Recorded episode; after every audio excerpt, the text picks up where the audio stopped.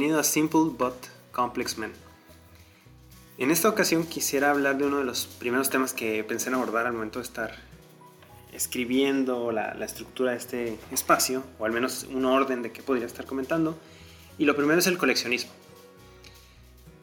Todos los seres humanos coleccionamos algo, o de alguna manera tendemos a juntar cosas. Digo, desde las personas que tienen una pila de ropa en su cuarto, digo, no es que la coleccionen, pero tienden a juntar. Pero siempre hacemos algo así. Yo de niño coleccionaba cachuchas, tuve una colección bastante grande de cachuchas bordadas de personajes de, de Warner Brothers, de superhéroes, de equipos. Eh, tenía colección, obviamente, de, de todo lo que sacaba Sonrix, el de los tazos, y, como que de alguna manera nuestra misma cultura nos lleva hacia estar juntando cosas. Y de alguna manera también dentro de nuestro ADN está esta parte de juntar. Si nos vamos a la parte del hombre primitivo, pues lo que hizo que el, hombre nómada que viajaba por todo el mundo se convirtiera en sedentario y empezara a, juntar, este, a, fundar ciudades, fue el hecho de, empezar a, juntar, empezar a, a guardar eh, comida, de empezar a recolectar frutos, de, de abastecerse no cumple el mismo objetivo el coleccionismo, pero de alguna manera viene dentro de nosotros. Actualmente yo continúo coleccionando, eh, mantengo algunas cosas de mi, de mi niñez por la parte de nostalgia y por el, gusto que me da verlo y con la esperanza de posteriormente podérselo pasar a mis, a mis hijos y poderlo compartir. Pero eh, actualmente yo colecciono cómics.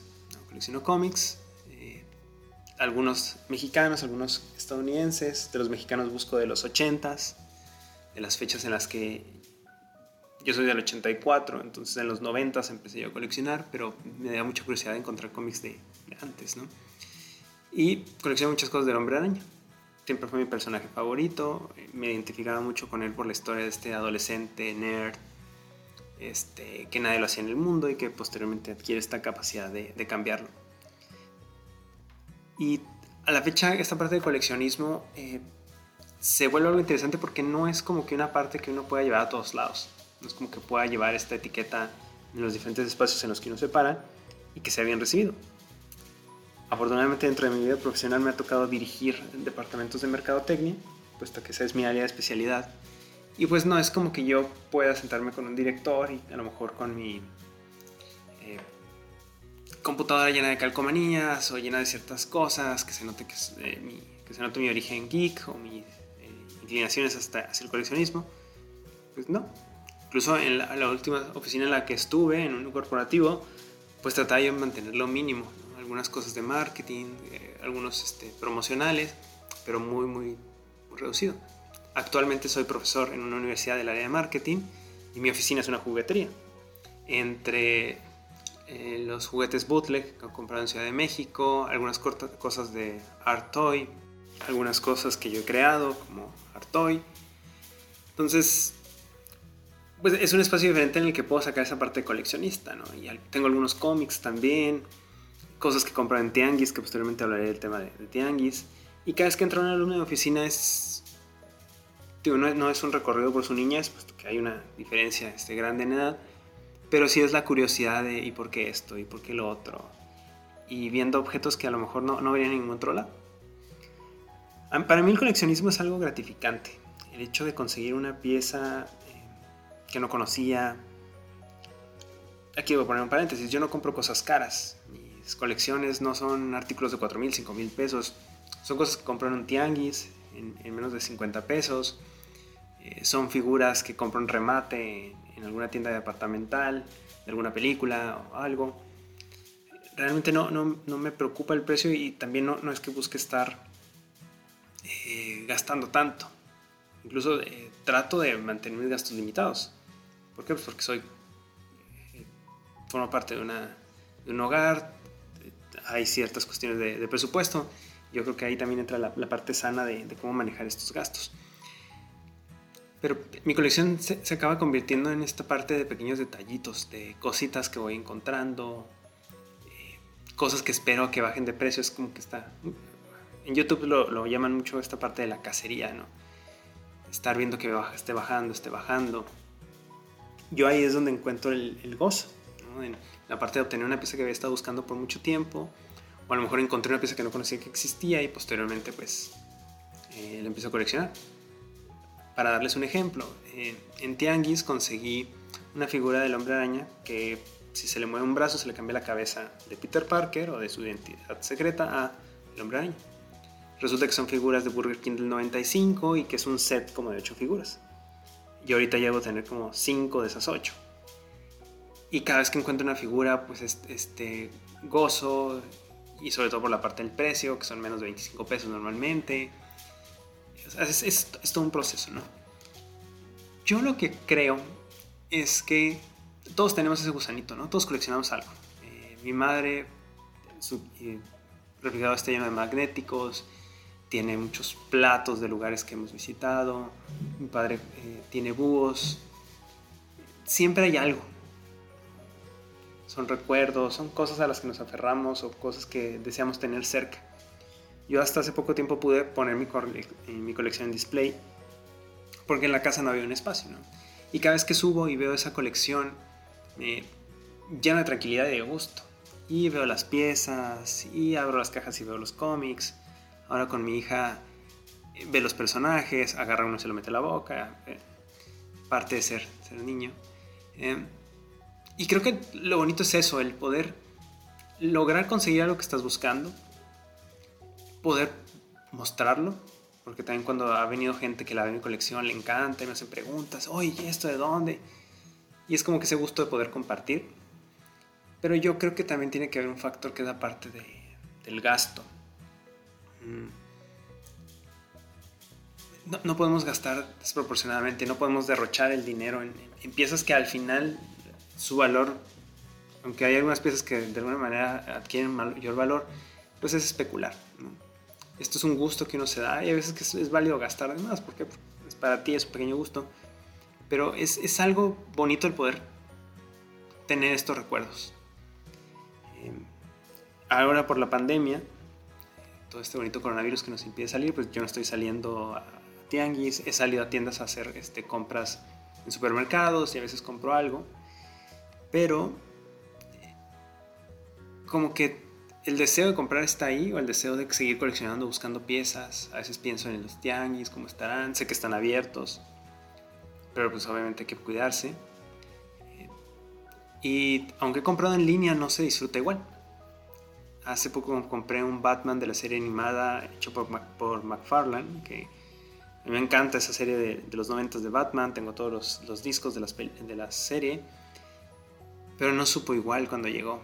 No es como que el hecho de lo encontré, y a pesar de que lo encontré a un buen precio, 100 pesos por debajo de lo que estaba encontrando, se encuentra ahorita, no es lo mismo. O compré el DeLorean de Playmobil de Volver al Futuro.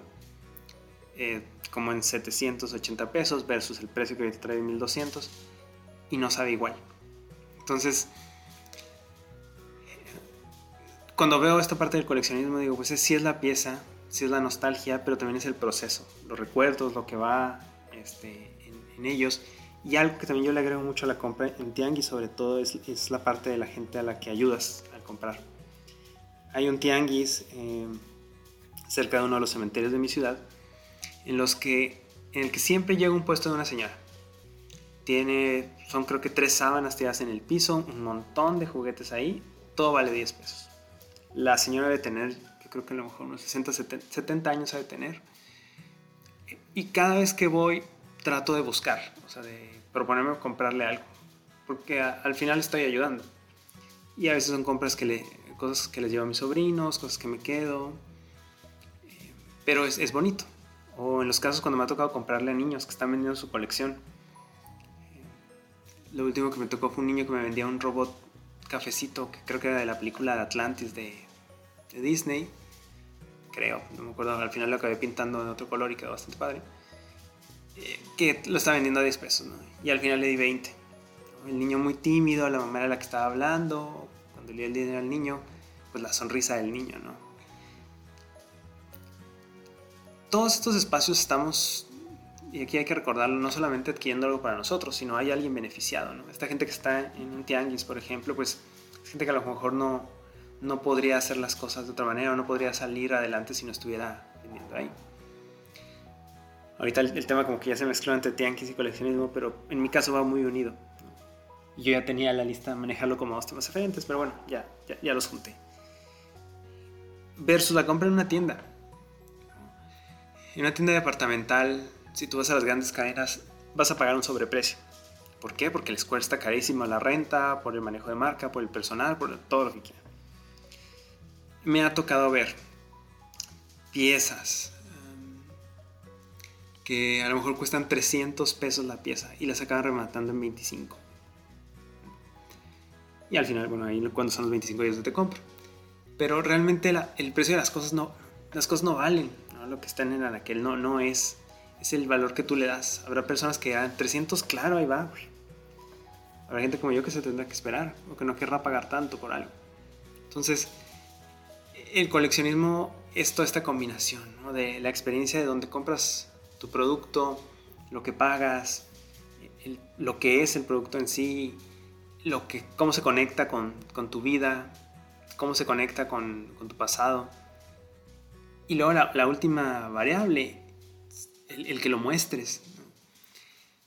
Yo ahorita en, el espacio que utilizo de, oficina, ante la pandemia y ante no poder ir a mi oficina actual, pues tengo ciertos personajes, ciertas cosas que normalmente no estoy mostrando, entonces ahí doy rotación.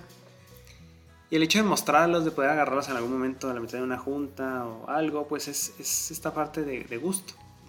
No juego con, mis juguetes, pero sí disfruto el verlos. Y ahora empiezo también a disfrutar la parte de la escultura, de eh, cómo se hizo el personaje, cosas que de niño pues obviamente queremos el personaje y nada más.